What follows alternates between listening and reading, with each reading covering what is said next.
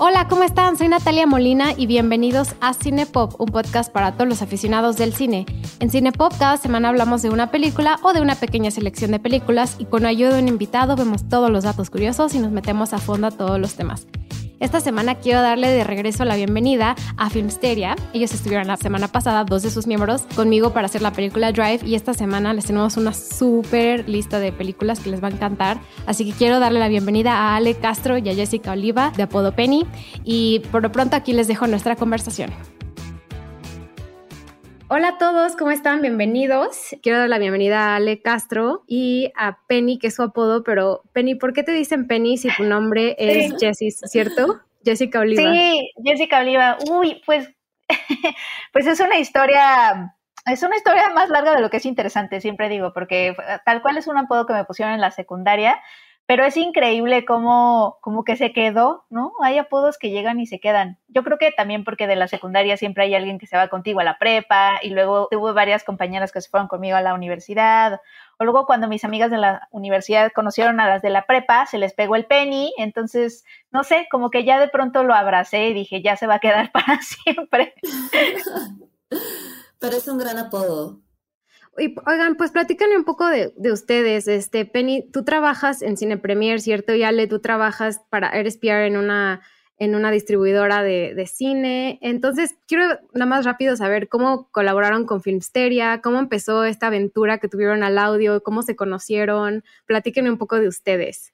Bueno, creo que mi historia es un poquito más corta que la de Penny en Filmsteria. Eh, bueno, de conocernos, pues nos conocemos por el trabajo. Eh, llevo más, ya o sea, 10 años para ser exactos, ya casi más de 10, en la industria del cine. He trabajado para diferentes distribuidoras y bueno, pues siempre eh, he trabajado súper bien con Penny del lado de Cine Premier. Entonces, bueno, de, entrada ahí nos conocimos, ¿no? Después nos, em, bueno, a mí me empezaron a invitar a, a Filmsteria, José fue el que me invitó a participar. Eh, antes ya me habían invitado, me acuerdo que la primera invitación que me hicieron fue cuando estrené La La Land fueron muy insistentes en que fuera, pero yo no podía porque grababan lejísimos, entonces no me quedaba. Pero este, mi primera participación fue ya hace casi dos años y pues me quedé, me quedé de fijo ahí y la verdad es que ha sido súper divertido, súper, súper divertido porque al final todos somos como, o sea, todos somos amigos, entonces es, es más como un, este, una, una, tarde de plática y de bullearnos entre todos y divertirnos y hablar de cine, ¿no? De lo que nos gusta y de lo que nos dedicamos. Y sí, ahorita eh, soy la jefa de prensa y relaciones públicas de Diamond Films. Ale también, la, como dijo Ale, nos conocimos trabajando, o sea, ella siempre ha sido como muy linda y una, y una como figura muy presente para, para nosotros que nos dedicamos como a cubrir cosas de cine, periodistas y editores y así. Este, Ale Castro siempre ha sido como una, una, una figura muy, muy presente en como todo ese panorama, ¿no? Eh, y entonces así conocí a Ale y siempre hemos trabajado súper bien. Eh, Ale ya la conocía, pero eh, yo llevo un poquito más en Filmsteria, pero ¿cómo fue? Es que yo había entrado, acababa de entrar a, Cine Premier, no conocía a ninguno de los dos, no conocía a Elsa, no conocía a Josué. Ah, Josué sí lo conocía porque él era, yo, yo, yo escribía para donde ir hacia la sección de cultura. Entonces, eh, ahí me metió un editor que se llamaba Bernardo, pero después Bernardo se fue y Josué llegó y yo dije, no, pues ya valió mi colaboración, ¿no? Porque suele suceder que pues a lo mejor el nuevo editor tiene nuevos colaboradores, etcétera. Y me acuerdo que a Josué le gustó mi trabajo, entonces me dejó con la sección de cultura un, un rato, pero no nos conocíamos como en persona tanto, creo que nos habíamos visto un par de veces nada más. Y luego me invitaron a Filmsteria porque eh, se había ido Chris Vales. Chris Vales se fue a España, que era quien estaba con ellos. Y creo que es que es que eh, entre podcasts creo que sí hay como esta hermandad y, creo que sí debe de haberla más, porque quien me recomendó para Filmsteria fue Charlie del Río, que es quien lleva el podcast de Cinemanet, que es colaborador de Cine Premier, entonces ya me había invitado a unos, a un par de, es que todo esto es un pueblo chico, este, ya me había invitado, ya me había invitado a un par de podcasts en Cinemanet, y entonces él fue el que me, el que les dijo, no, pues miren, está Jessica Oliva, bla, bla, bla, y ya de pronto me llegó un, creo que un correo de Elsa diciendo, pero a mí Elsa me daba miedo, o sea, yo lo conocía como por redes sociales, porque era súper, súper grinch, los dos, los dos me, imponían mucho porque eran... Súper haters super haters, eran como los haters un poco del gremio, entonces a mí me daban un poco de miedo ellos. Entonces me llega el correo de Elsa. A Elsa lo había visto una vez en una colaboración que hicimos con Cinemanet y, con el otro podcast que tenía con Arturo Aguilar. Este, pero me daban miedo. Entonces cuando me llegó el correo de Elsa, yo dije, ¡ay, no, qué miedo! Pero además creo que una de mis mayores sorpresas entrando a Filmsteria es ver que Elsa de verdad es un osito cariñoso. O sea, es, es, muy tierno y nada que ver con su, porque sigue teniendo como esa persona hater en sus redes sociales, pero de verdad es, es, es, un, osito tierno, green. Sí, sí. En persona. Esa fue de mis mayores sorpresas. Sí, para los que no, han escuchado nuestro episodio de Drive, pueden escuchar a Elsa y a Josué. Yo estuve con ellos, entonces sí estuvo muy divertido. Y sus podcasts son, son muy, a mí me divierten años, o sea, porque duran dos, tres horas a veces, a mí me divierten muchísimo. Sí, deberíamos. Se nos va el tiempo. Pero sí, justo se nos va el tiempo y luego se nos va el tiempo en hablar de dulces o bulearnos o molestarnos y. Nos desviamos un montón. había como más, había como más control cuando íbamos a grabar a la cabina porque ahí tal cual no podíamos estar Claro, ahí y además y... estaba Vero, Vero, que es la productora, este, Vero estaba como ahí, como que nos, nos controlaba un poco más, no nos desbordábamos tanto, había pausas, o sea, como que todo estaba mucho más ordenado, pero nos desbocamos en cuanto empezamos a hacer los Facebook Lives por la pandemia y ya. todo se derrumbó. Todo, ajá, todo se desbordó. Oigan, y pues cuando las invité, eh, les pregunté así, les cambié de podcast mil veces, de horarios, o sea, yo tratando de hacer que todo coordinara, pero me, me sugirieron algo muy interesante que es el programa de hoy. Eh, les pregunté y, me acerqué a ustedes, a mí se me hace como muy importante acercarse a, otros podcasts, como ya, ya dijo Penny, y tener como cercanía, y sobre todo en podcasts de cine y mujeres, porque no hay muchos podcasts de cine donde haya muchas mujeres, sobre todo podcast llevados por mujeres. Entonces me, me, me, pareció muy importante invitarlas y espero regresen aquí las veces que quieran. Este Cinepop es su casa. Ay, gracias, sí. Muchas gracias. Y pues bueno, quiero preguntarles, em, hacerles un poco como eh, para que nuestros escuchas sepan la historia. Cuando les pregunté qué temas sugirieron, Ay, es que sí fue como, Penny, ¿de qué hablamos? y, y, o sea, por ejemplo, no sé a ti, Penny, en mi mente fue como Harry Potter, esta es la oportunidad que tenemos para ñoñar. Pero me contuve y dije, no, a ver, seamos más serias. Y de hecho, la que tuvo la gran idea fue Penny. Eh, no me, así, no me acuerdo bien cómo estuvo, pero creo que yo también pensé en algo ñoño, pero precisamente, o sea, no queríamos, no queríamos bajar tu rating, Natalia, y, queríamos, queríamos también ofrecer algo que también fuera como jalador y que también pudiera, no sabíamos también si tú eras fan de Harry Potter, por ejemplo, y no íbamos a venir aquí a hablar de nuestras fijaciones. Entonces, de nuestras teorías, y así, ya sucederá, Ale, ya sucederá. y, si, eres fan, Natalia, por favor, hazlo con nosotras. Eres bienvenida. Ya cerrado próximo programa Harry Potter, soy súper fan. Está perfecto, pues hagámoslo. Muy bien. Pero entonces creo que sí hubo un poco de control de nuestra parte, pero creo que quedó un poco, quedó un, tema padre, este, que a mí me, me, de pronto sí me obsesiona como de esta representación que tenemos de lo que es una heroína de acción o una heroína en sí. Eh, de pronto sí me ha obsesionado ponerme a pensar como que qué engloba ese concepto de qué es, qué es una heroína pues fuerte o y, para hacer mi top me puse a pensar en las que a mí se me quedaron como cuando estaba creciendo, o sea, las que, las que provocaron algún tipo de impresión en mí cuando estaba chica y andaba creciendo ahí. Entonces, pues así fue como llegamos al tema. Y fue muy difícil hacer este top. A mí me pasó que justo hoy en la mañana estaba arrepentida así de, ¿por qué no puse esta, no? Porque es, que son muchísimas, o sea, y, digo, mm, hay muchas que me hubiera gustado incluir, pero no son tanto como de películas, sino de caricaturas, ¿no?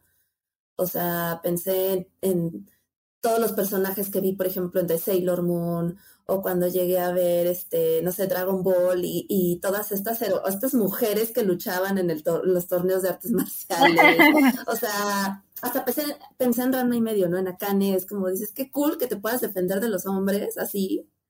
Este, no sé, o sea, pensé como en muchas cosas que dije, chin, creo que las dejé de fuera, pero pero bueno, eh, también la lista que, que, de la que vamos a platicar ahorita creo que está, está interesante, está padre y afortunadamente coincidimos mucho.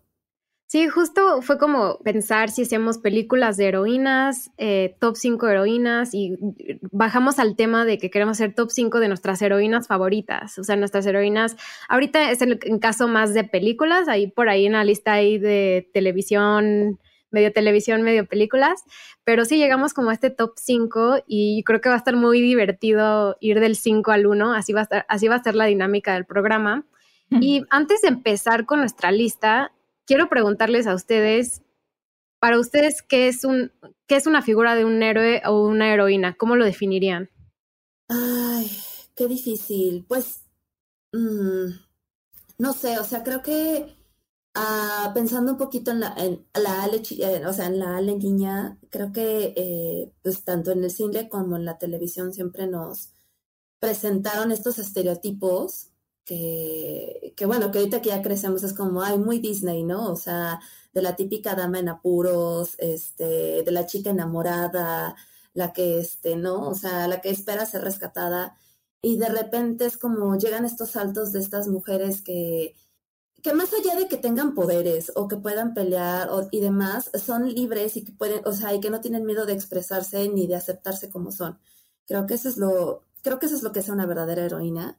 Eh, que no solamente va a luchar por lo que quiere, sino por los que quiere, y digo, ya lo haremos con, con mi top número uno, pero este, pero vaya, o sea, que tiene una convicción como muy, y un objetivo como muy presente sin, repito, sin tener que llegar, o sea, sin tener que ser este modelo masculino de, de, ay, o sea, voy a golpearlos y voy a luchar y voy a, no, o sea, creo que las heroínas se presentan de diferentes formas, ¿no?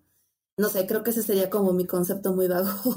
Sí, sí, sí, yo creo que algo de lo mismo también. Eh, me quedé pensando en que a veces, eh, o sea, heroína entendida como porque en la literatura y en el teatro y todo se le da la palabra heroína a una protagonista femenina y por lo regular las heroínas en teatrales o en la literatura tienden a ser a tener como muchísima muchísimo la carga sentimental, ¿no? Entonces, o sea que a las mujeres nos toca querer, amar, este, ser mamás, etcétera, etcétera, etcétera, ¿no? Esas, sido, esas son como las heroínas. Pero justo eh, entendido como en esto de heroínas fuertes o de acción o en, las películas las que nos hacen, a las que admiramos, yo creo que tiene mucho que ver con lo que decía Ale, o sea, como que heroínas o, queremos pensar en que las heroínas son estas mujeres que tienen como agencia propia y, y que no tienen y que no están justamente enmarcadas en esta en esta tiranía de tú tienes que ser la que ame, la que, o sea, que toda la carga emocional la, la, tienen las mujeres y la acción, o sea, lo emocional es de las mujeres y la acción le pertenece a los hombres. Que esa es como la división que se hace este, en la literatura un poco y en el teatro, etcétera. Entonces, yo creo que justo son como las mujeres que nos dejan ver que eso no, eso no es cierto, ¿no? O sea, que nosotros también tenemos agencia propia y, y todo. Dicho eso, yo me he venido peleando un poco últimamente con el concepto de heroína como nos la presentan, porque ya siento que ya estamos cayendo en el extremo, presentándonos a, o sea, como que ahora ya el concepto de heroína en las películas o, que nos presentan estas mujeres fuertes es alejarlas de lo femenino, o sea, seguimos menospreciando lo típicamente femenino que es lo doméstico, eh, la conciliación, lo suave, lo frágil, y más bien ahora una heroína es acercarla a lo que al opuesto, ¿no? Típicamente es masculino, que es que sean superbadas y que sean casi, casi sicarias, ¿sabes? Como esta cosa que también es difícil identificarse con esto, ¿no? Como mujer, porque también somos suaves, también somos frágiles, también somos vulnerables y eso no nos hace menos fuertes. Entonces también ese, también como que esa imagen de la heroína badass, yo también ya me, aquí ahorita ya a estas alturas me tiene un poquito cansada. Entonces, sobre todo porque es súper individualista, siempre es una mujer que hace todo sola y, y, camina sola y a través cuando, y nos hacen creer que estamos solas. No, no, es cierto. O sea, como que podemos, podemos estar juntas y podemos parecernos y podemos todo eso. Entonces, es un concepto con el que me peleo, pero al mismo tiempo, pues claro que hubo heroínas de acción que me influyeron de chica, muchísimo. A mí me, cuando estaba buscando, me metí así a buscar definiciones específicas de qué es héroe y heroína y también tuve un mismo conflicto y aparte las dos lo resumieron muy bien, ¿no? Ale dijo como esta, este término que tenemos peleado de lo que es doméstico, de ser, ser madre, pero al mismo tiempo también mujer de acción y héroe y heroína tienen la misma, o sea, es la misma definición, ¿no? Persona que distingue por haberse realizado, haber realizado una hazaña extraordinaria, especialmente si requiere mucho valor.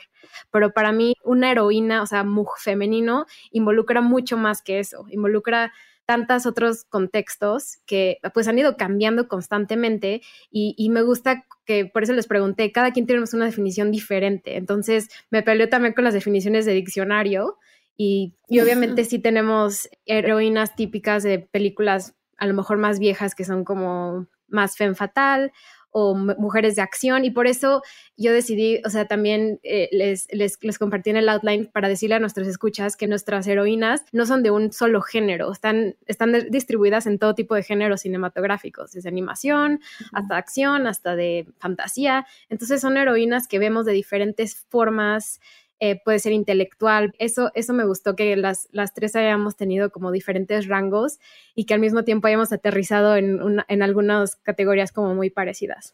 Pues empecemos con su, su top 5 de heroína. ¿Quién es su top 5 y por qué? Si quieren empecemos, empecemos Penny, luego Ale y luego yo. Ok, ok. okay.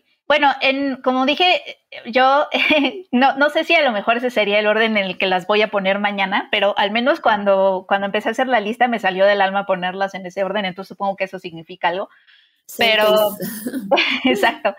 Pero en el 5 yo tengo a tres. Lo que pasa es que son un grupo que es Charlie's Angels, pero no las de la serie setentera o sí, las de Farrah Fawcett.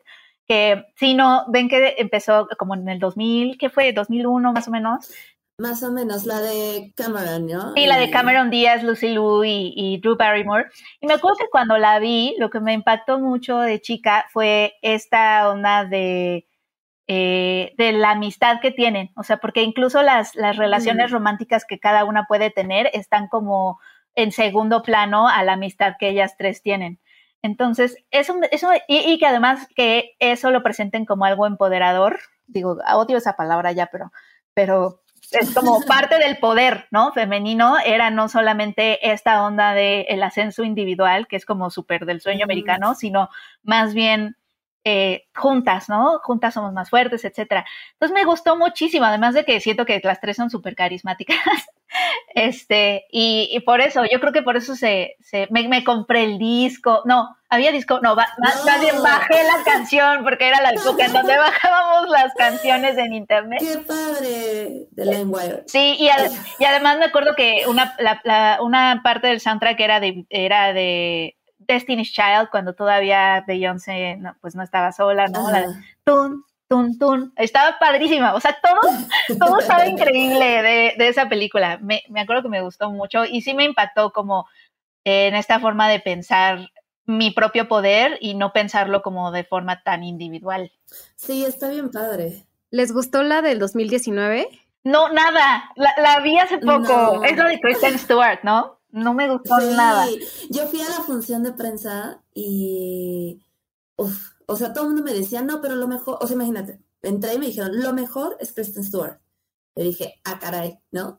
Que no, no, o sea, no es como mitificable decir, ay, no, o sea, no lo hacen bien ni nada. Creo que va un poquito más allá como de la no sé, justo lo que decía Penny, creo que el fuerte de, de, esta saga es la amistad entre ellas y yo no sentía la empatía entre los personajes con esta película porque se supone que los ángeles de Charlie son, no solamente como dice Penny, no son, o sea, no son solamente empoderadas, son camaleónicas, capaces de transformarse en lo que sea, ¿no? Y aquí lo sentía como, como raro, como que no sentía esa camaradería que a lo mejor este, en, la, en la anterior sí. A mí la verdad es que sí. ni siquiera el, el soundtrack con todo y que fue Lana del Rey, que la amo, no, la verdad es que no, no hice clic. A mí tampoco, yo tampoco hice clic nada. Además que me parecía, me, me empezaron a parecer super fashion.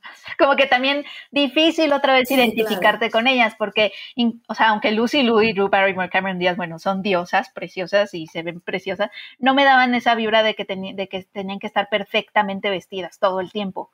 De hecho, siento que en la primera película lo que hacen es ellas aprovechar un poco los estereotipos sexistas para eh, engañar a los hombres, ven que les bailan y así, y de pronto les, les roban las llaves y todo, y un poquito sentí en la, en la última que más bien, más bien eran muy fashion.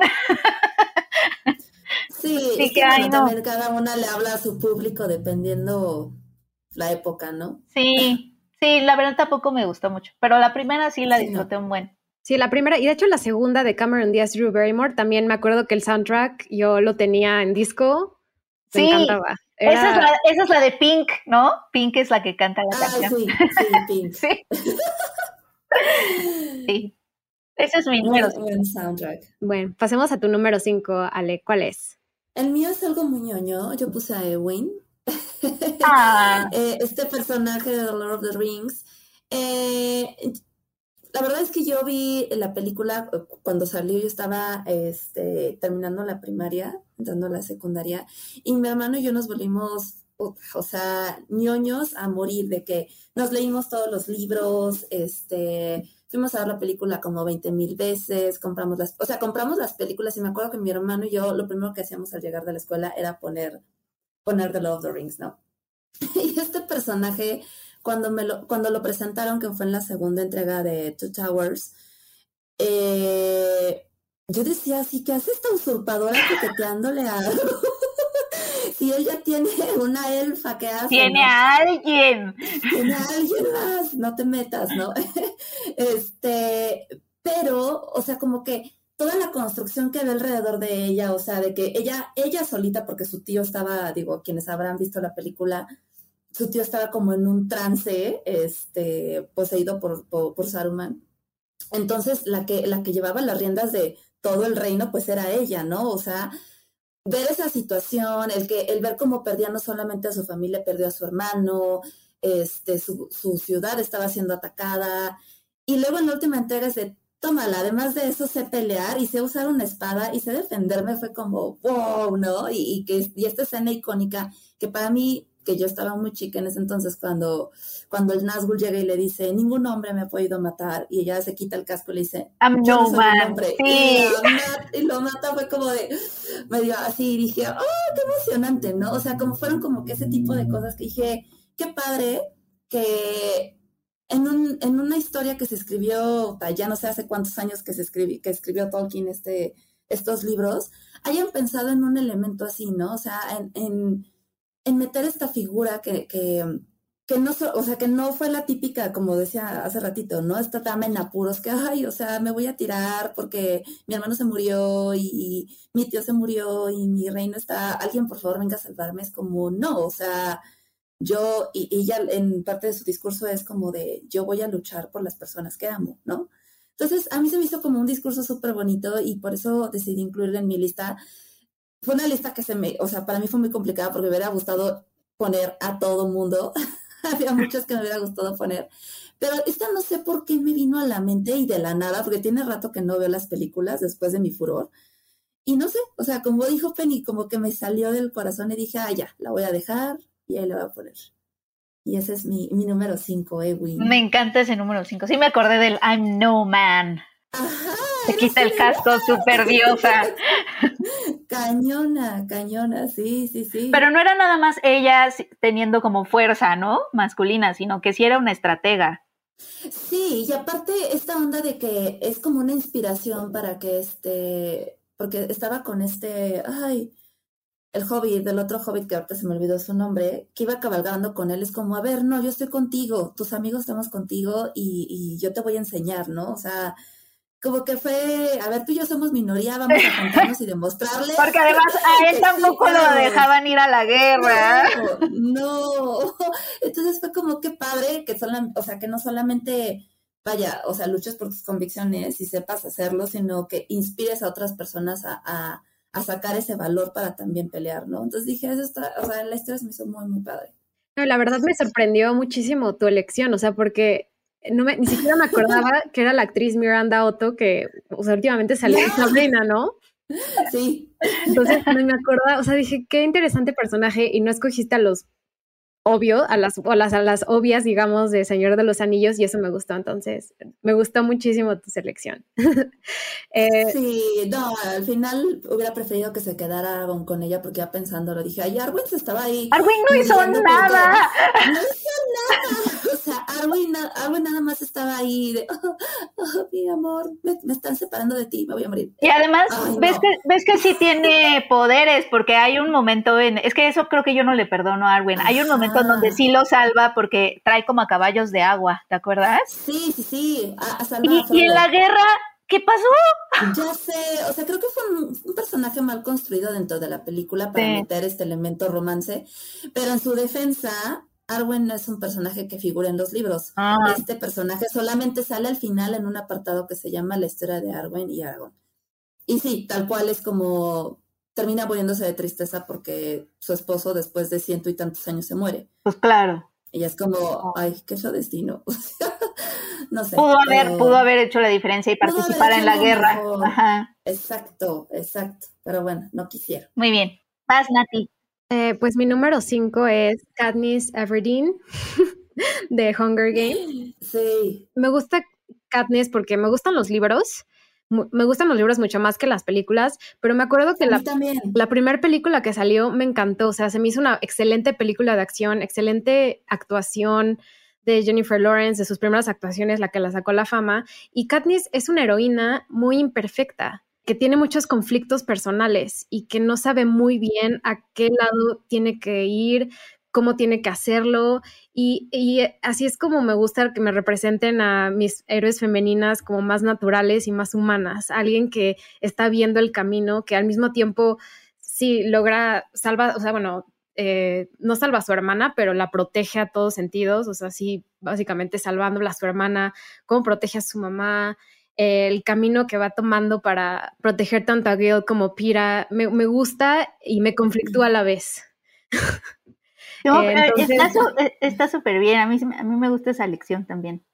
Sí, a mí también, y, yo de los libros soy muy fan, o sea, de hecho me enojé con el, con la última película porque dije, ¿qué es esto? La última película sí fue así como de, ¿mandé?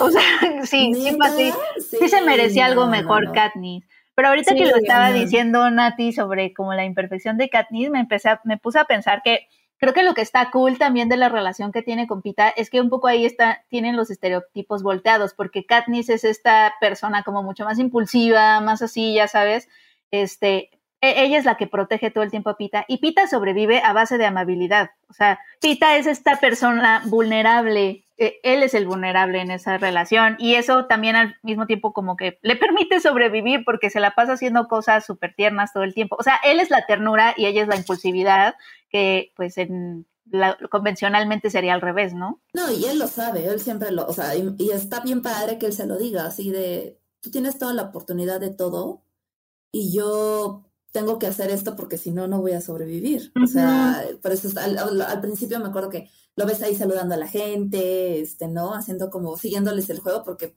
claro, o sea, dices, pues, ¿de qué otra si no tengo, no tengo más, ¿no? Pero sí, o sea, creo que la historia y la construcción de la, de, pues, de todo lo que vive Carnice es, además de cruel, eh, creo que sí es como, está cañón que alguien viviendo todo eso nos haya vuelto loca. ¿Verdad? Sin, sin tocar los libros, digo, volviéndonos un poco más hacia, claro. hacia las películas, porque en los libros es un asunto diferente, pero, pero sí, o sea, creo que también es un gran, gran personaje. Y es una de las películas que también disfruto muchísimo ver, al menos las primeras dos. Y el poder cultural que tuvo, porque, o sea, sí. llegó, o sea, después de Harry Potter ven que empezaron a ver estas historias young adult, este, sí en el cine y todo como esta búsqueda de franquicias, pero todavía existía y todavía existe aún, pero en ese entonces más, eh, la idea de, de, de los ejecutivos de los grandes estudios de que una protagonista femenina no era buena idea para una franquicia, porque se creía o y se cree todavía que mientras las mujeres, la, audiencia femenina sí puede conectar con una este, personaje, los, los hombres no. O sea que los hombres no pueden, o sea, no iban a poder conectar menos con un adolescente. Y justamente esa franquicia demostró que sí, o sea que, que sí se puede hacer franquicias con personajes femeninos y además adolescentes. Sí, totalmente. Sí, aparte, como dices, cambió un poco la forma en la que percibíamos una heroína en taquillas, sobre todo. O sea, más allá también de Harry Potter, yo creo que Jennifer Lawrence logró darnos a logró enseñarnos algo que no sabíamos de nuestras heroínas mujeres, que no es fácil de definir, no se puede poner una categoría. Y muchas personas se enfocaban en, ay, ¿a quién va a escoger? ¿A Gail o a, o a Pira? ¿no? Y era, no es sobre eso, es como todo lo que está alrededor. No. Totalmente. Aunque yo sí quería que escogiera Pita. Pero se queda con Pita. Sí. Es lo bueno. High five, sí. Sí, no, pues es que el otro que. Es que el otro era más macho man, como digo. Pita, o sea, Pita sí. estaba también subvirtiendo un poco la masculinidad ahí, porque todo el tiempo, todo el tiempo es el vulnerable, el que hay que salvar, y además no le da miedo ser tierno. No, y aparte Pita se la ganó. ¿Estamos de acuerdo? O sea, se la ganó, la cuidó, la procuró, y justo esa onda de no me importa mostrarme como soy, es como, ay, sí. No, era, sí, ajá, yo creo que eso fue una muy buena pareja, yo siento. Sí. ok, pasemos al número cuatro. Si quieres, Ale, empieza tú, porque tu cuatro es mi número tres. Entonces, podemos empezar con este. Ah, pues mi cuatro es un personaje que yo creí que Penny también pondría, pero eh, puse a Hermione Granger. Mm. Eh, que bueno, que es, uno de los elementos más importantes de la saga de Harry Potter. Eh, y bueno, ella es como la, se consolidó como la nerd del grupo. que este, ¿no? Ya sabes, la, la típica sabelo todo, la típica yo te corrijo, estás mal. Pero que al final nos enseñó que, y eso no tiene nada de malo, ¿no? O sea, no tiene nada de malo, este, ser una sabelo todo, este, corregir y demás, ¿no? Eh, escogí este personaje porque justo crecí un poquito con él. La, primera película de Harry Potter salió cuando yo tenía 11, entonces para mí fue como un personaje súper, súper admirable, porque aparte es de estas películas, estas sagas que te, te permitió crecer con, junto con los actores, ¿no? Entonces eh, pasamos de, pues de esta niña como, sí, soy que pareciera saberlo todo, pero que a la vez era un poco insegura y te dan esta sensación de que no encuentra su verdadero lugar hasta que no seas amiga de Harry y Ron. Y poco a poco vamos viendo esta evolución y, vas viendo que no, no, no es así. O sea, que, realmente es alguien que, que demuestra su valía, que, que, se desempeña, o sea, que ni siquiera es tan perfecta como ella, como ella se plantea, ¿no? O sea, que es alguien que es vida como de querer aprender, de conocimientos, y que no es, no es esta típica guerrera que, ay, no, o sea, este, no, o sea, tengo, ella sí, ella sí tiene superpoderes, por decirlos así, pero vaya, no tiene la gran fuerza, ni, ni es la damisela en apuros, ni nada, ¿no? Siempre es una persona que al final del día es la que termina salvando todos, ¿no? O sea, hay una, una escena ahí de Ron en las últimas películas que dice, estás loco, y sin Hermione nunca sobreviviríamos, ¿no? Este, entonces creo que es un gran, gran personaje porque este es de los pocos personajes que de verdad he visto que a la fecha sigue influenciando a muchas niñitas. O sea, he tenido la oportunidad de ir a, Universal Studios, donde está el mundo de Harry Potter, y apenas a la tienda de Nueva York.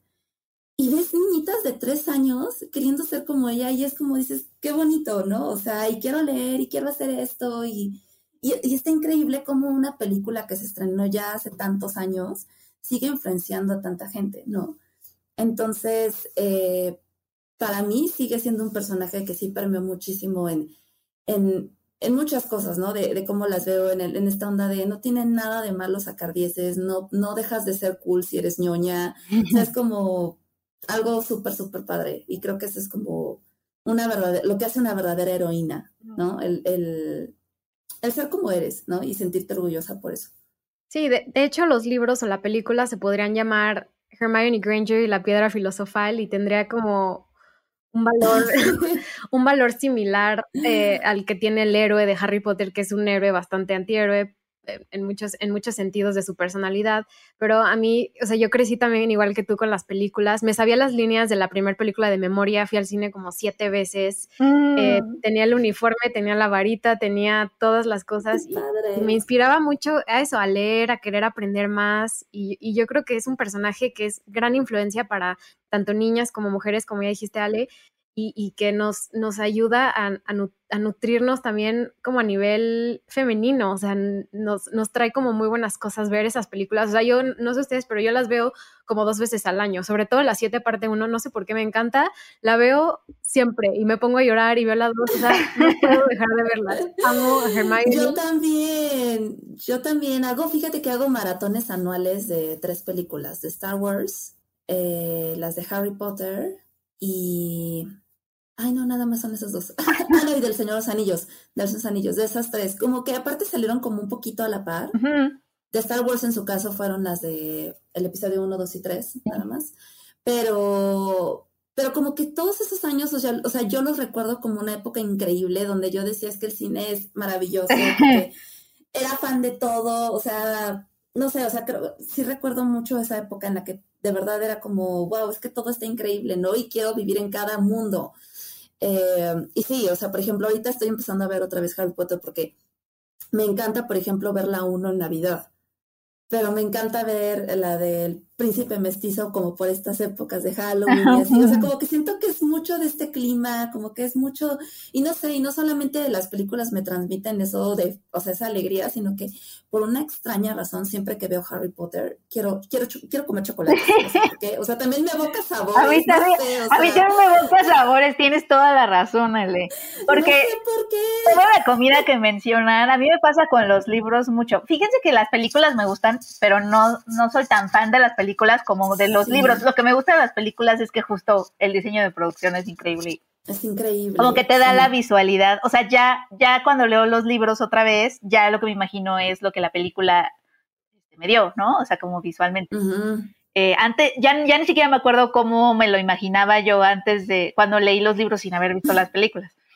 Este, pero pero lo mismo me pasaba cuando leía los libros, Ale, o sea, como que se me antojaba toda la comida que mencionaban, así como que el jugo de calabaza y no sé qué, y, los muffins. la cerveza de mantequilla. La cerveza de mantequilla. Es increíble. No sé a qué sabrá, pero va a saber delicioso. Sí, todo, todo. O sea, es que te evoca muchísimas cosas. Ajá. Muchísimas.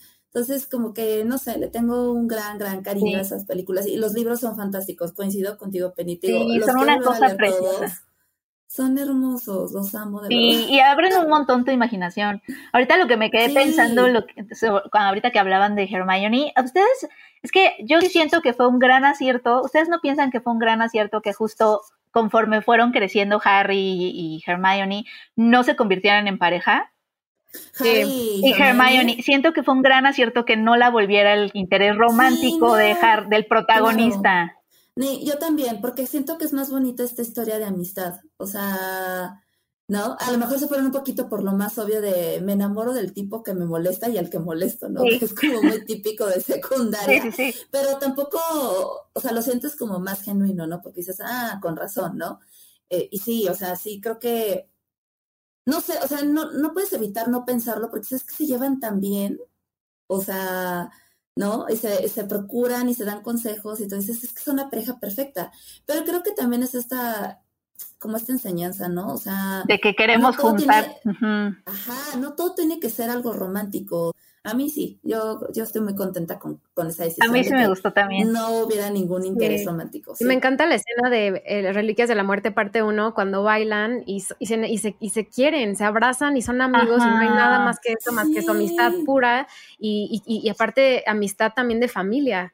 Hermione se convierte en la familia de, Harry, se convierte en, su hermana, básicamente, ¿no? Mm, eh, y, me gusta mucho Emma Watson, aunque ahorita no ha hecho nada en los últimos, bueno, Mujercitas fue la última, pero me gusta, le da mucha elegancia, yo creo. Su persona, la actriz tiene como mucha elegancia y sabe muy bien cómo hacerlo y creció con la saga. Entonces, también eso me gusta, ¿no? Como, como Emma Watson le dio su propia giro a Hermione, aparte de los libros, porque son diferentes en, varias cosas. Eh, pero eso me, gustó bastante. Sí, totalmente. Creo que, como dices, o sea, los libros es otro personaje y la verdad es que, como, le pasó a Penny, yo ya no, ya no me los imagino de forma diferente. O sea, cuando volví a releer los libros, ya no, no puedo pensarlos de otra manera sin ver sus caras, ¿no? O sea, ya no pensamos en una Hermione sin Emma Watson, la verdad. Pues sigamos con esta conversación cuando hagamos nuestro programa de Harry Potter, que seguro hay, sí. hay muchísimas cosas que decir, pero quiero pasar al número cuatro de Penny. Eh, ay, mi número cuatro es. Ay, mi número cuatro es la Power Ranger amarilla. Yo también cuando lo vi me morí de risa. Pero, ¿sabes? También me salió del alma, porque sí dije, a ver, no, sé honesta, ¿cuáles son los personajes que de chiquita te hicieron sentir como algo en esta onda de yo puedo, ¿no? Y sí fue la Power Ranger amarilla en el sentido de, no sé si a ustedes les pasó, y creo que sí es un problema que tienen en general las mujeres este, y que se habla mucho en el ámbito deportivo de cómo somos a veces cuando estamos chiquitas y en la adolescencia muy inseguras sobre nuestro cuerpo y, cómo usarlo, ¿no? Y que a lo mejor tú no sientes lo mismo a la hora de correr en educación física o saltar o así, que los hombres que les vale todo y tú no quieres verte ridícula, no quieres que se te alce la falda, no, ¿sabes? Como esta inseguridad de tu cuerpo a la hora de hacer cosas que no sean cruzar la piernita y verte así, ¿no? Sí sino abrir las piernas, dar patadas, o sea, cosas que, y yo creo que yo también era insegura de eso, pero yo me acuerdo que la Power Ranger amarilla, y esto es un detalle así que, que hasta la fecha no he investigado por qué, pero si se acuerdan estaban los Power Rangers y había una rosa y la rosa tenía una faldita. Kimberly. Tenía como su traje y tenía como una ah. simulación de faldita. Ah, sí, cierto. Y la amarilla no. Claro. La amarilla tenía un traje que como el de los otros chavos, pero era una chica. Sí, es cierto, como que la feminizaban más a la... A, la, rosita. y la amarilla no, y, obviamente no era ella, o sea, estaba muy chiquita para saber que eran dobles este, o stones, pero cuando luchaban, sí yo veía que la amarilla, o sea, sí se veía, pues no tan femenina, pues, pero eso se me hacía súper interesante, o sea, súper padre, que, que no le diera miedo no verse, pues no sé, como, como toda así. Que pelear como hombre. Exacto, pero tenía, o sea, como que su influencia en mí fue a nivel como corporal. Entonces, cuando hablábamos, cuando jugaba con mis primos, yo siempre quería ser la amarilla. Y, y, yo empezaba como a tratar de dar patadas, ya sabes, como sintiéndome poderosa en mi cuerpo. Y eso como que, como que sí se me quedó, porque eso de sentirte poderosa en tu cuerpo, o sea, primero tienes que sentirte cómoda, ¿no? porque si no, como... Es muy importante, sobre todo siendo adolescente, creo que es súper importante. Y, no, y te sientes todo menos eso, la verdad, porque yo estaba en sexto de primaria, que era como la pubertad, justo cuando estaban los Power Rangers en todo su esplendor.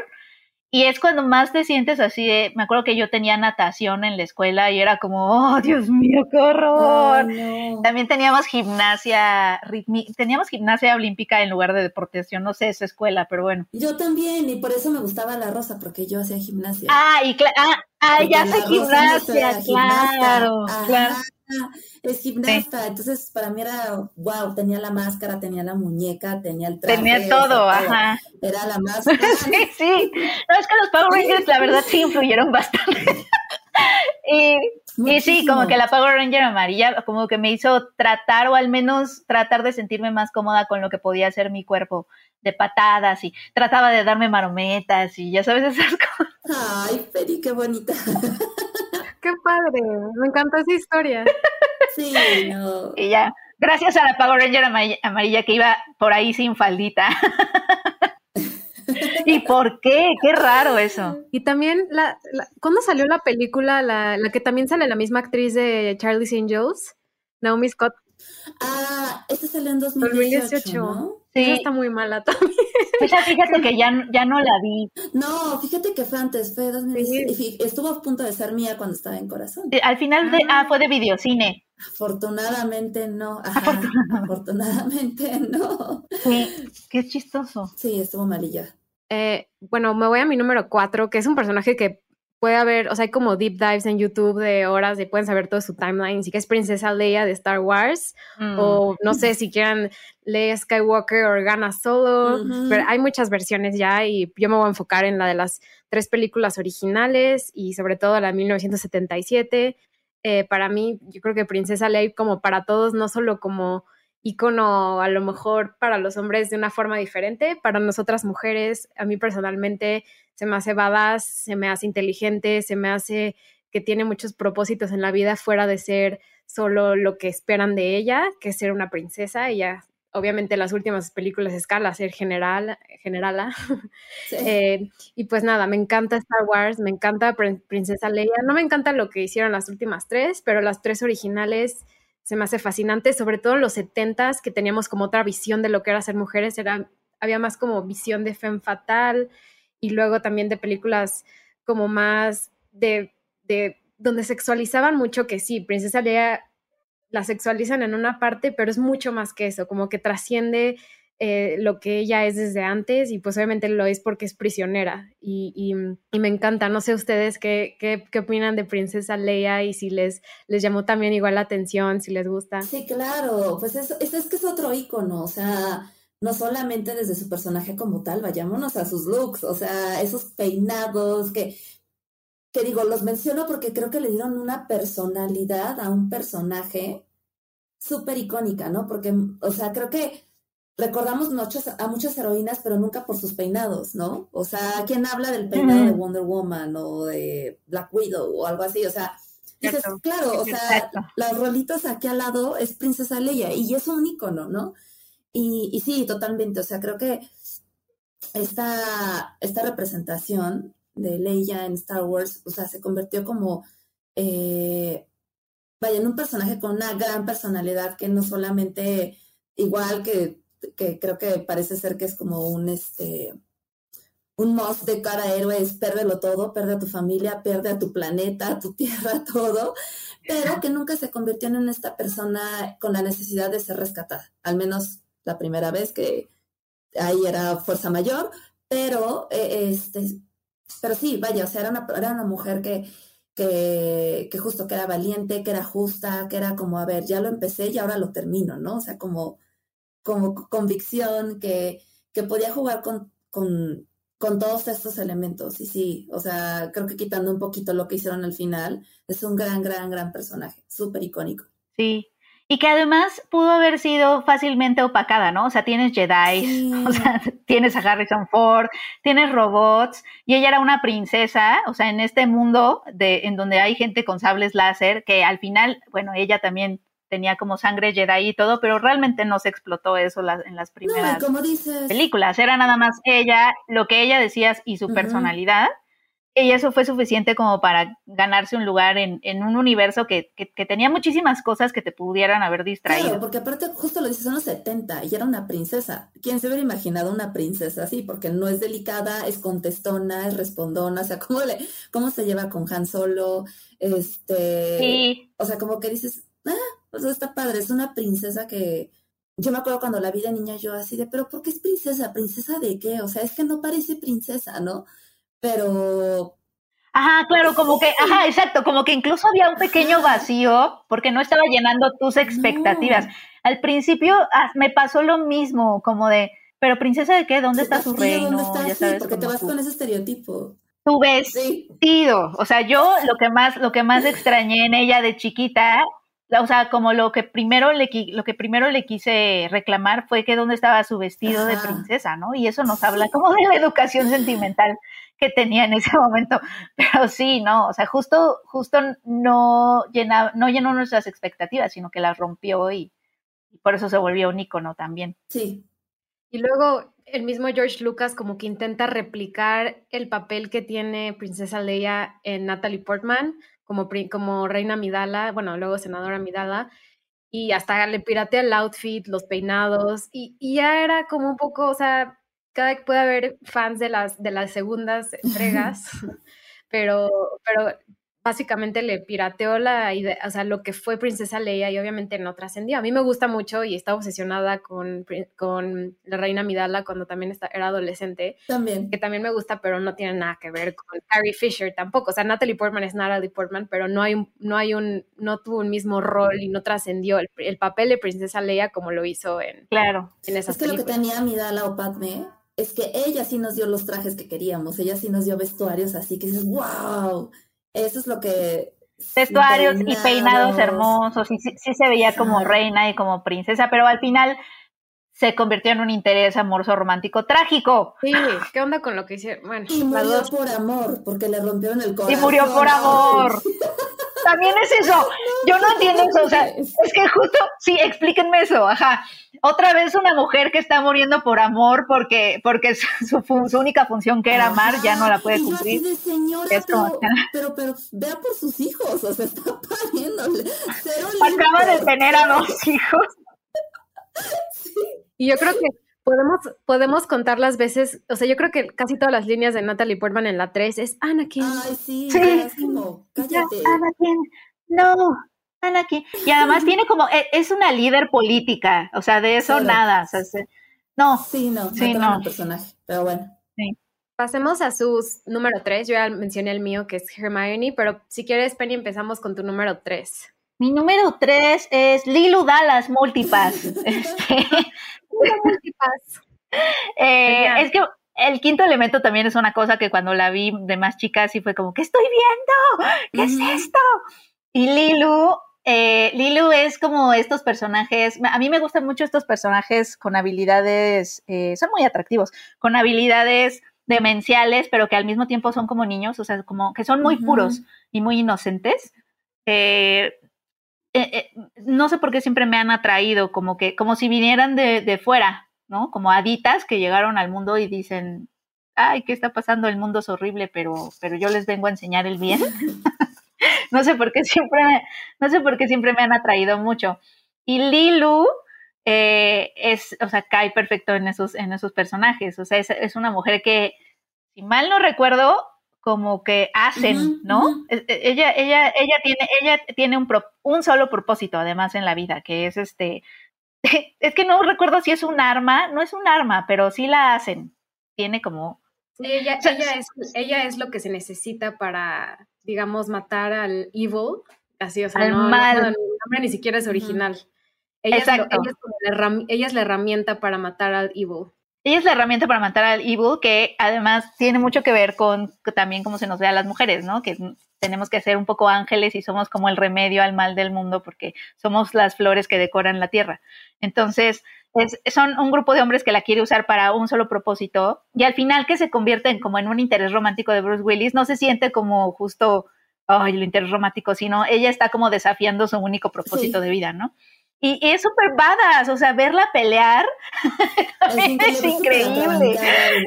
Y justo ese elemento de que, es que aparte vas con toda la película, es que no le puede pasar nada, porque es el quinto elemento, ¿cómo hace eso? ¿Por qué se avienta así? ¿No? O sea, pero también le da como ese valor que está bien padre. Sí, no, no, no. Sí, pues como que puedes ver el mundo a través de sus ojos un poquito, como todos nuestros errores, no sé, ella me, me entretuvo muchísimo y, yo creo que además Mila Jovovich, yo no le he visto un personaje así. Mm. O sea, porque ven que ahorita Resident Evil y todo eso. Pero no es igual. Pero, y, también estuvo en la Laguna Azul 2, creo, una cosa así. O sea, también como que los, los noventas, pero ese personaje para mí es el personaje de Mila Jovovich. O sea, no, lo amo. A mí también me encanta. Yo quiero, quiero el Funko de Milo, me encanta. Es padrísimo. ¿Y se acuerdan de esta escena donde está cantando la, la, de la cantante de ópera? Ajá. y está, y esta Mila está peleando el ritmo de la música. Bueno, obviamente en el montaje te lo, te lo ponen como para que siga un poco el ritmo porque está, está, está como en... De estas escenas de batalla que son danzas, es increíble. Sí, está padrísima, me encanta. Y es muy chistosa y es muy tierna. Y puede ser inocente, pero al mismo tiempo badass. No sé, esa... Es que es súper honesta. Es muy honesta. Es súper honesta y eso le, da, eso le da como ese toque de inocencia. Ajá. ¿no? Y aparte, un dato curioso es que la, actriz, la cantante de ópera azul, era la como pretendiente en algún punto de Luc Besson, pero Mila Jovovich también. Entonces ¡Ah! creo que, no me acuerdo cuál de las dos, le dijo a Luc Besson, la otra tiene demasiado tiempo en pantalla. Y así hubo como, ¡Qué chisme! como controversia entre las dos. Ajá. Órale. Creo que se divorció de la actriz, que no recuerdo su nombre, que... O sea, la pelea real era entre ellas. pelea de egos. Ay, no, no, amigas, son demasiado bonitas para pelearse por un vato. No lo hagan. Ahí lo son. Y más por Luke Besson. Más por Luke Besson, de verdad, detengámonos antes de hacer eso, amigas. Ay, pero sí, Lilo da las multipas. Épica, épica película, aparte de acción, buenísima, noventera. Creo que vale la pena verla. Mm. Mi tres. Mi número tres fue Elastigirl. Eh, esta se me, se me ocurrió de repente porque justo hablando un poquito como de estas cosas de crecer con las heroínas Disney o con el concepto romántico de la princesa rescatada, fue la primera vez que vimos una heroína 100% creada por Disney, ¿no? Pero súper heroína típica de poderes, leotardo y demás, ¿no? Pero este, lo que me encanta de este personaje es que es muy chistoso porque me acuerdo que la película empieza diciendo ella así como de yo no quiero ser ama de casa y terminar como esas mujeres y no sé qué y toma la oh sorpresa, se enamora del nombre, efecto Disney, tiene hijos y termina como ama de casa, ¿no? Pero lo que está padre es que justamente es como ok, sabemos que es una heroína que viste capa, este, bueno, ellos no usan capa, que viste con leotardos tiene superpoderes. Porque es peligroso. Porque es peligroso. Pero pues, qué mayor, qué mayor hazaña que crear a tres niños que aparte tienen superpoderes y que viven bajo una protección porque viven en un mundo en el que están prohibidos los super, tener super, este, superpoderes porque si no se los llevan. Pero que a la vez también es como, bueno, o sea, soy esta ama de casa, tengo a mis hijos, los cuido y demás, pero pues soy autosuficiente, soy capaz de ir a rescatarlos, este, la escena donde veo que va pilotando un avión, digo, qué cool que sabes a, este, pilotear un avión, no sé, o sea, creo que es una, se me hizo un personaje súper, súper divertido y súper interesante que Disney nos trajera como a un primer superhéroe, ¿no? Y el único que hasta ahorita hay, este, a mí la verdad es que me gustó mucho y sobre todo la hijita, la hijita, este, que también es otro personaje súper interesante porque es justamente esta, esta niña como que también tiene inseguridades, que se tapa la cara con el pelo porque, o sea, ¿no? ¿Saben? Como que este, este miedo de adolescencia y que justamente su mamá y, y, los poderes que tiene y demás que le enseñan a pues, aceptarse como es y decir, oye, qué cool que tengo esto, la hacen liberarse, ¿no? Destaparse la cara y decir, sí, este pues le voy a hablar al niño que me gusta, no me importa, ¿no? Eh, y pues de vivir la, vivir la vida. Entonces esa fue mi, mi número tres. Elastigirl sí está muy increíble. Elastigirl. Hace mucho que no la veo, voy a volver a ver The Incredibles. es súper divertida, me encanta el bebé, el bebé diabólico. ok, ahora sí pasemos a número dos. Em, ok, Penny, vas, súper personaje. Mm, el número dos, o sea, ahí sí me sorprendí a mí misma, pero sí, sí tenía que estar, porque cuando vi a Sarah Connor, la de Terminator, a Linda Hamilton, sí creó un impacto porque, eh, o sea, las mamás no son así, ¿no? En mi cabeza, como de, esta no es una mamá, las mamás tienen que ser bla, bla, bla, te tienen que cocinar y etcétera, etcétera. O sea, como que lo que me llamó mucho la atención de chiquita fue que era una maternidad súper diferente a lo que yo conocía. Eh, bueno, porque pues ya ven que es todo un drama, ¿no? O sea, él en la, en la primera llega el Terminator, la quiere matar porque su hijo, etcétera. En la segunda llega para ayudarlos, ¿no? Sí. Sí. Y además, el dúo que hace como con su hijo es una relación también diferente a la que yo había visto, porque además ella la sacan de un manicomio, o sea, ella está en todos lados menos en donde una mamá se supone que debería de estar, ¿no? Eh, y me, impactó mucho eso, o sea, como que creo que fue de los, de los primeros retratos de maternidades subversivas, digámoslo así, que vi eh, en mi vida. Y creo que se me quedó por eso, además de que Linda Hamilton sí es como una reina, ¿no? De los 90 y así.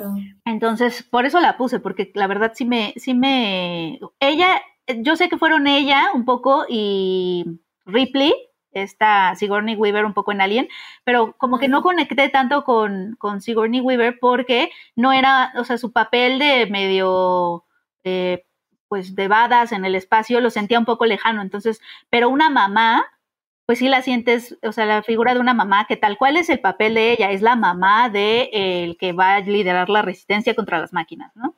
Entonces, pero es una mamá súper badass y anda, o sea, y un poco es una mamá soltera, etcétera, y la persiguen y no sé, o sea, como que todo, todo, toda su situación, como que yo la sentía mucho más cercana a, algo que yo podía, pues sí, sentir como más cerca que una aventura en el espacio, aunque entiendo que obviamente Sigourney Weaver en tanto a heroínas de acción y todo eso, pues sí, sentó un precedente, pero entre ellas dos me afectó mucho más Sarah Connor. Sí, justo lo que dices, ¿no? O sea, creo que tienes razón, porque una mamá pues la ves como cariñosa, protectora, y Sara Connor es como, no tengo tiempo de eso, o sea, sí te quiero, me importas, pero voy, con la, voy por la pistola, me pongo mis lentes de sol. Voy por la pistola y mi tank top, e, e, incluso su cuerpo, su cuerpo musculoso. Eh, Súper tonificado, sí, O sea, como que sí es nada que ver con una mamá, o, con las imágenes, ¿no? Que yo tenía de lo que es una mamá. Incluso, mira, mi mamá es una mujer muy badass y todo, pero incluso con mi mamá, no, Linda Hamilton sí estaba muy fuera de serie. Sí, no. Y luego el personaje, lo, o sea, sí, lo protagonizó em, Linda Hamilton, pero luego hicieron la serie, ¿se acuerdan? De Warner y luego Emilia Clarke. Entonces, es un personaje que ha surgido últimamente como en la cultura de mujeres badas, pero ya también yo creo como más como forzado, porque no hay nada como Linda Hamilton. No, que yo lo sentí, yo, yo vi el de Emilia Clarke y no me encantó nada. a mí este, tampoco, cero. Es que Linda Hamilton sí se sentía áspera, o sea, incluso ella era áspera. Era una, era una mujer, sí, no sé. Es que, digo, lo voy a decir así, tal cual, que no se me ocurre, pero es que Linda Hamilton sí te transmitía esa onda de, no manches, o sea, esta sí te parte toda tu... Ajá, era súper... Te impone. Pop de police, absolutamente. Y, y, además mm, desafiaba los estándares también de belleza, creo, ¿no? que, había, porque sí tenía, sí tenía como rasgos masculinos también. Sí, no usaba maquillaje ni nada de eso. Ajá, o sea, sí, no, sí, sí, creo que sí me impactó bastante de chica. Y aparte la de, o sea, obviamente yo no lo, creo que no lo vi en el cine Terminator, más bien la veía en las trilogías de Canal 5. Ah, claro. Que pasaban Terminator 1, Terminator 2, Terminator 3, y ahí es cuando me echaba todas, este, y yo así las amaba, esa trilogía la amaba, porque ves que repetían trilogías de pronto. Ajá. cuando eh, llegaba esa trilogía de Terminator, yo la amaba de chiquita, me acuerdo. sí. Sarah Connor. Y se me hace curioso, por ejemplo, en los noventas, como que surge esta heroína de acción como Lilu o como, bueno, finales de los 80, principios de los 90, Terminator, y en los 2000 es como que cambia más a heroínas un poco más intelectuales como Hermione, ¿no? Como que cada también década tiene su, por ejemplo, Ripley, como mencionas, en los 70s y Princesa Leia en los 70s, o sea, como que va, las épocas también definen, tienen como una definición de lo que se va percibiendo en la sociedad de lo que es una heroína. Obviamente es, es, es, estereotipo lo que estoy diciendo, pero sí hay algunos casos que sí caen como en ese, como en ese patrón eh, que me pareció, me pareció como curioso mencionar. Claro, claro, sí, sí, sí. Ok, pasamos al, a nuestro número dos, Ale, ¿quieres empezar? Sí, bueno, ahí coincidimos tú y yo. Eh, yo puse a, Furiosa de Mad Max. No, qué increíble, qué increíble película. O sea, creo que Furiosa se convirtió en uno de los personajes cinematográficos más importantes de los últimos años. Porque, ¿qué queremos más? O sea, es una mujer eh, que justamente rompe con esos estereotipos de belleza, este, no tiene una mano. Y es Charlize Theron, o sea, si, hay alguien, si hay alguien que está poniendo los estereotipos de belleza en el mundo es ella, ¿no? Claro, claro. Si hay alguien que está poniendo la barra de lo que es ser bella, es ella.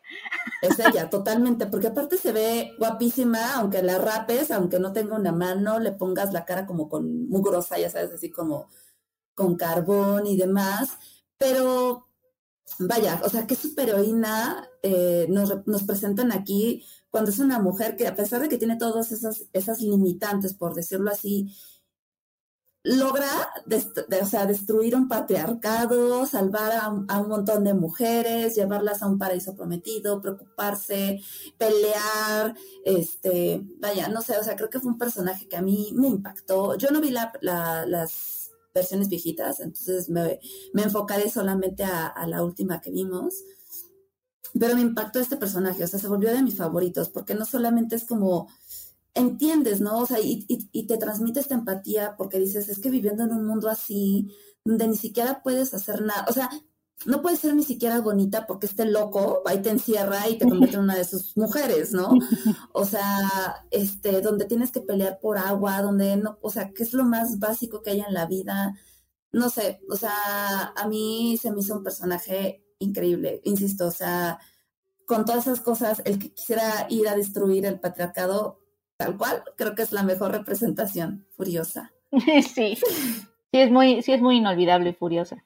Sí, sí, me encanta. La verdad, eh, hace mucho que no la veía, creo que la vi cuando salió, me acuerdo que me encantó, pero la vi hace dos días otra vez, Max, Mad Max Fury Road, que primero qué peliculón, o sea, merecido todas las nominaciones que tuvo, todos los, los críticos la aman, o sea, a mí se me hace excelente, algún día me gustaría hacer un programa de Mad Max, porque de verdad que, que cómo usan la música, o sea, es impresionante, me impresiona muchísimo cómo la hicieron, pero ver a, ver a una mujer, justo eso, eh, que Ale ya lo resumió muy bien, contra el patriarcado y no contra un patriarcado cualquiera, un patriarcado duro donde las mujeres son completamente maltratadas, o sea, recordamos que una de las Five Wives se quita este cinturón que tienen para que nadie, o sea, y la, explotan a las mujeres, les quitan la leche, o sea, una cosa espantosa, horrible, espantosa. Y Charlize Theron, recuerdan que tiene esta conversación con con Max y entonces ella, ella, le, dice, ella le dice a, a Max, eh, ellas están buscando esperanza y él le pregunta, ¿y tú qué estás buscando? Y, él, y ella, venganza, o sea, vengan, vengarme contra este patán que es el, el villano Immortal Joe, que, que, si lo ponemos en una lista de villanos es muy buen villano, pero es malo, malo, malo con ganas. Y qué papel de Charlize Theron, es impresionante su valor, su, no solo eso, sino su, su, su sororidad, o sea, porque no lo hace por ella, lo hace por ellas y por lo que significa salvarlas, porque su vida para ella ya, ya pasó otro sentido. Ella busca también esta esperanza de encontrar el lugar verde y de llegar a donde, de donde ella es originalmente. Pero, ¿qué papel hizo Charlize Theron? Lamentablemente terminaron muy peleados eh, Charlize y mm, Tom Hardy con ah, esta película, ah, pero vamos a ver, vamos a ver próximamente a, a ¿cómo se llama? A Anna Taylor Joy en una, creo que en una serie donde va a protagonizar a Furiosa. Así que Furiosa, una de las mejores. Qué increíble. sí. Heroínas. Así que coincido contigo, impresionante. Em, ¿Quieren pasar a la número uno? Que las tres coincidimos en la número uno. No lo puedo creer. Es la mejor. No puedo creer que las tres, sin darnos cuenta, sin conocernos, sin nada, o sea, no tenemos ningún contexto, pusimos la misma heroína. ¿Cuál es? Mulan, Mulan, tan, tan, tan, tan, tan, tan, tan, tan, tan, Es que yo creo que a, nuestra generación sí nos marcó un poco esa película, ¿no? ¿Se acuerdan de cuando la vieron la primera vez? ¿Dónde fue? ¿Y así? Yo la vi en el cine, la vi creo que en universidad. Ah, sí, ¿y tú, Nati? Sí, yo también la vi en el cine. Me acuerdo desde las primeras películas que vi y pues bueno, nada más resumiendo rápidamente también ya para, para dejar a Ale salir que tiene, que tiene que salir, nada más eh, quiero mencionar que no es, es una princesa de Disney, sí, pero no es una princesa como las demás, aunque todas tienen atributos muy buenos. Creo que Mulan sobresale para mí en todos sentidos, protege a su familia, eh, todo. Entonces, Ale, no sé si quieras decir unas últimas palabras de Mulan antes de despedirnos. sí, pues miren, creo que la magia de Mulan, porque voy a hablar de la Mulan de 1998 de Disney, la animada, no, no la basofia que nos entregaron la última vez. Pero creo que, creo que parte de esta magia que, que, a nosotros nos pegó es justamente la animación. Y que la animación, no olvidemos, tiene este poder de crear y construir narrativas para, para distorsionar la realidad y mostrarnos lo imposible, ¿no? O sea, porque no solamente era esta mujer, sino estos elementos del dragón, porque son como una onda muy tradicional. No olvidemos que la película está basada en un cuento este, que no he leído, no he tenido la fortuna de leerlo, pero creo que lo que, lo que está interesante y lo que a mí me marcó es que es justamente como en esta película este, vemos a esta chica que justamente no, no está de acuerdo con las tradiciones que tiene que seguir su familia, porque no es lo que quiere, ella tiene otras prioridades. Pero, pero vaya, cómo, cómo se van transformando todas estas características tradicionales de lo que es la feminidad, del maquillaje, del cómo debe comportarse una mujer, atender al hombre, ¿no? Y demás. Y que ella rompa con estos géneros, porque una vez más, ella arriesga todo para salvar a alguien que ama. Y no es precisamente a un hombre, o sea, sí es un hombre, pues, pero no es un hombre, en el sentido este, amoroso carnal, sino su padre, ¿no? Su familia. Y el luchar por el honor de su, de su familia.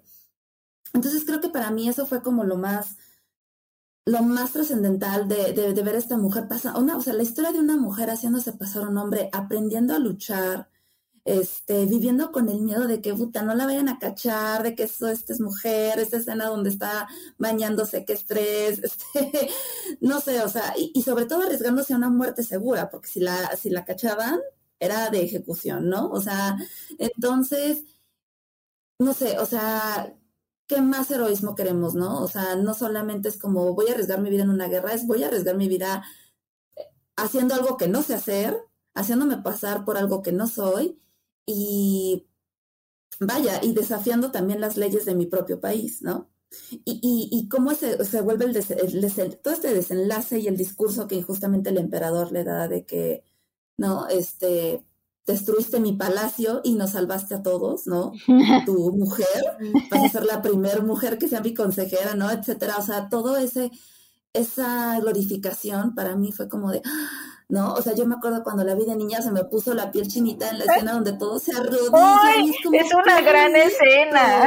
Es una gran bonito escena. Es Entonces, Sí, creo que no hay mejor heroína que Mulan. De verdad, creo que Mulan es una película que hay que retomar y retomar cada que podamos porque de verdad es muy bonita.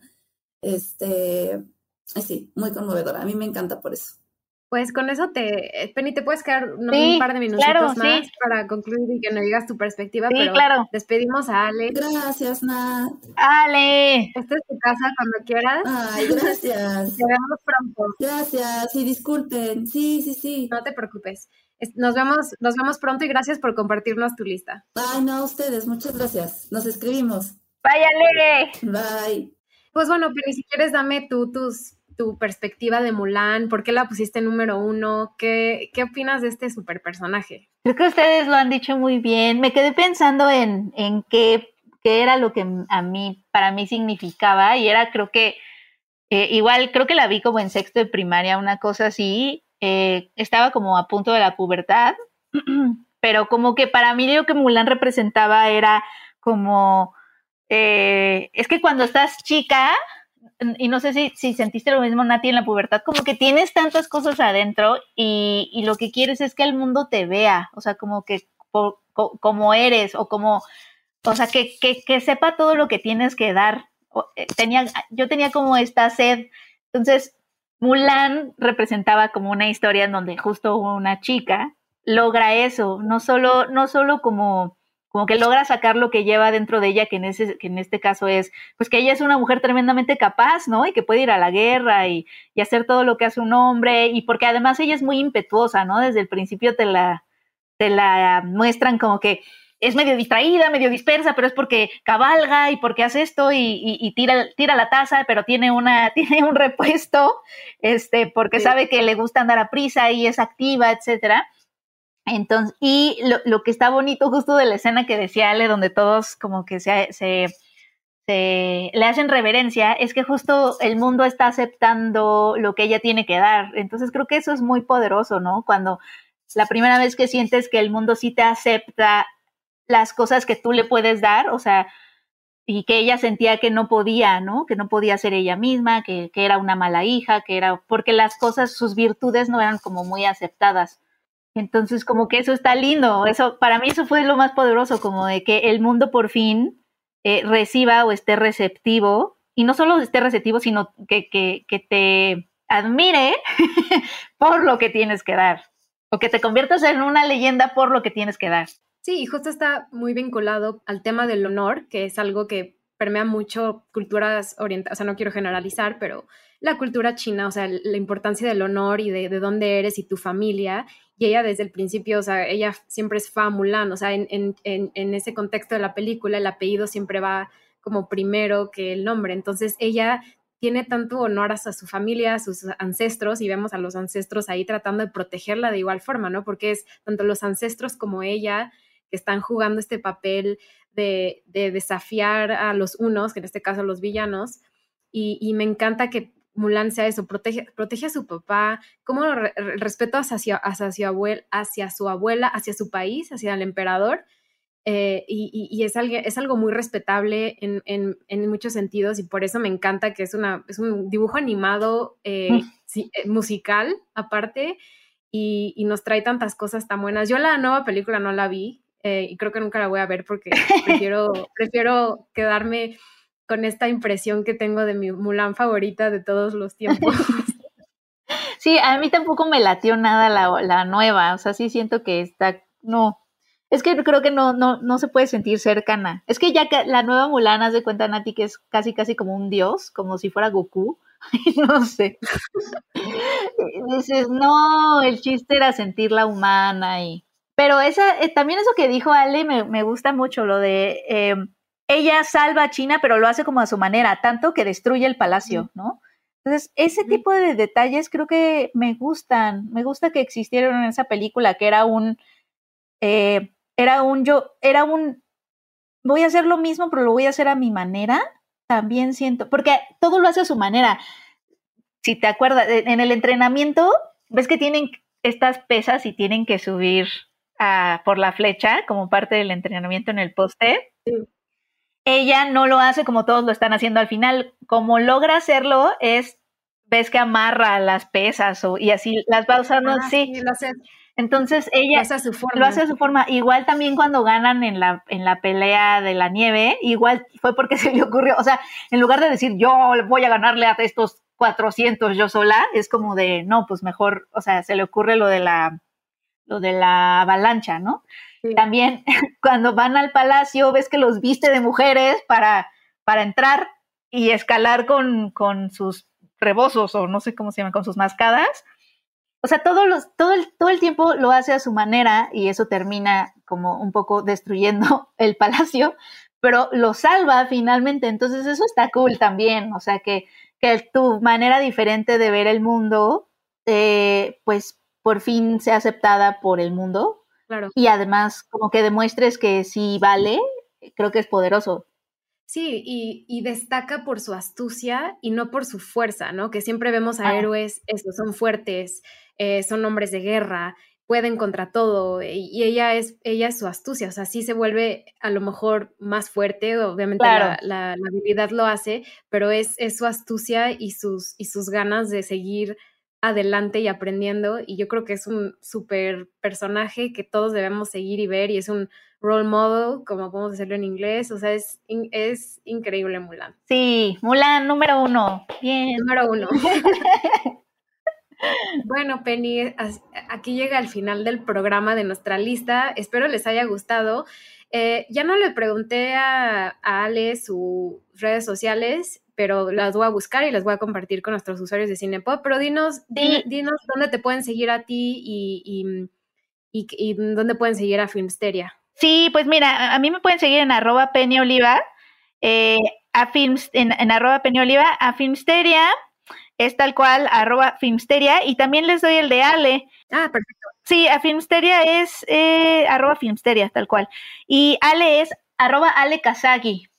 Kazagi, así la encuentran a Ale. Perfecto, síganla. Siempre, siempre comparten contenido interesante. Yo las empecé a seguir hace poco, pero me gusta su contenido y voy a interactuar más con ustedes. Y pues de todas formas, en las redes Cinepop em, te voy a seguir compartir sus perfiles. Y de igual forma, no se, no se les olvide seguirnos a Cinepop. Estamos en cine-pop MX, tanto en Instagram como en Twitter. Y a todos nuestros escuchas, les invitamos a suscribirse si no se han suscrito en Apple Podcast o en Spotify, donde sea que escuchen los podcasts. Y pues, Penny, quiero agradecerte por estar aquí y a Filmsteria por toda la colaboración. Ya estuvimos como tres semanas trabajando juntos, así que muchísimas gracias por estar aquí. Muchas gracias a ti. Te esperamos muy pronto y gracias, gracias por estar aquí. No, pues muchas gracias a ti. Estuvimos muy contentos de estar contigo y pues seguramente estaremos haciendo más cosas. Perfecto. Pues bienvenida y gracias. Cinepop es una producción de Sonoro. El programa fue conducido e investigado por Natalia Molina y editado por Santiago Sierra.